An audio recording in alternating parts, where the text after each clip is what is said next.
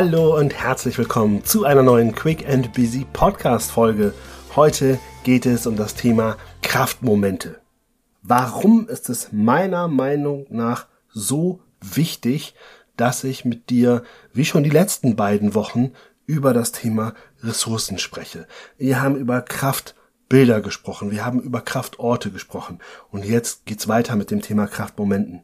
Ganz ehrlich, ich erlebe immer mehr Menschen, die sehr schnell gereizt und genervt sind. Es wird zumindest gefühlt immer mehr gemeckert als je zuvor.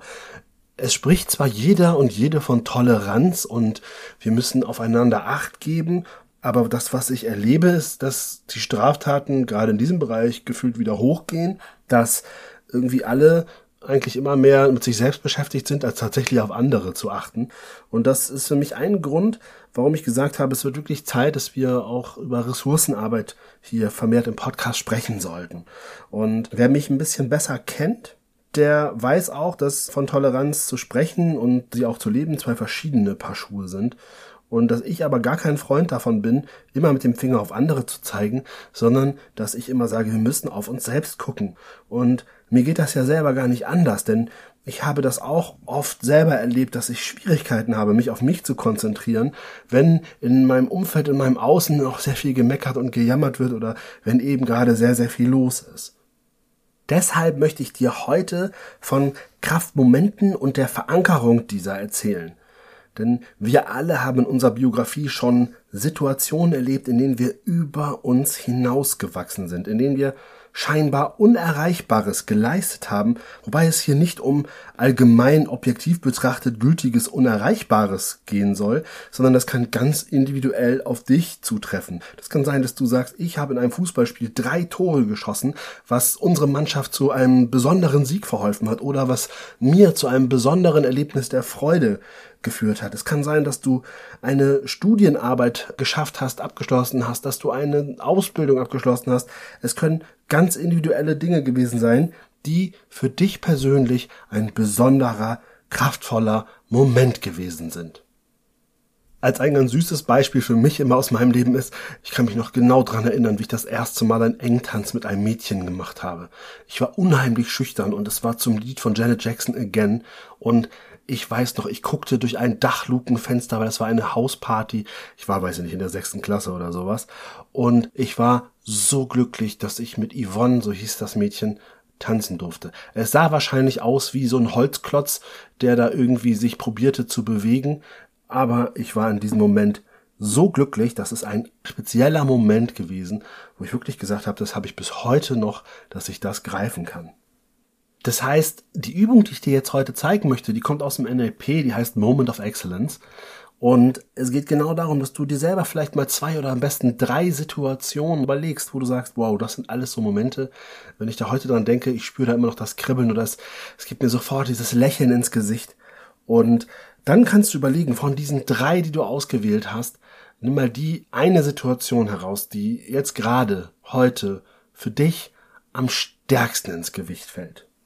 Und jetzt tust du was, was du schon aus meinen Vortragsfolgen aus den vergangenen Wochen kennst. Und zwar, jetzt beschreibst du für dich gerne auch laut mit allen Sinnen, was du in diesem Moment gesehen hast, was du gehört hast, was du gefühlt hast, was du geschmeckt hast, was du gerochen hast. Also wir gehen durch alle Sinne durch und das tu bitte genau in diesem Moment so, als wärst du jetzt gerade in der Situation, also sprich in der Gegenwart.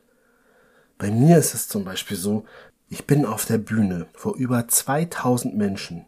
Ich sehe, wie meine Projektgruppe sich traut, dort Theater zu spielen.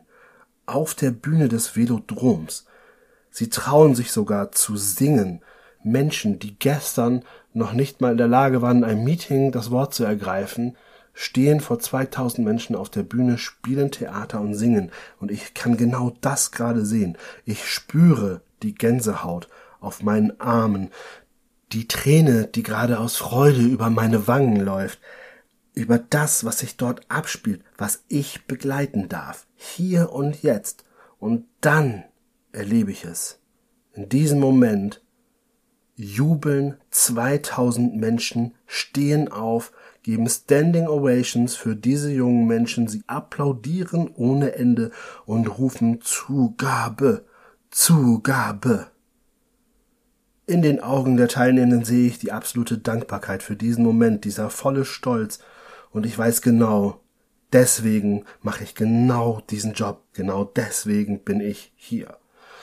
Das alles, was ich gerade erzählt habe, Leute, das ist etwas, was ich wirklich erlebt habe, was mir bis heute Gänsehaut macht, was mir bis heute in einer Körperbewegung sofort wieder abrufbar ist.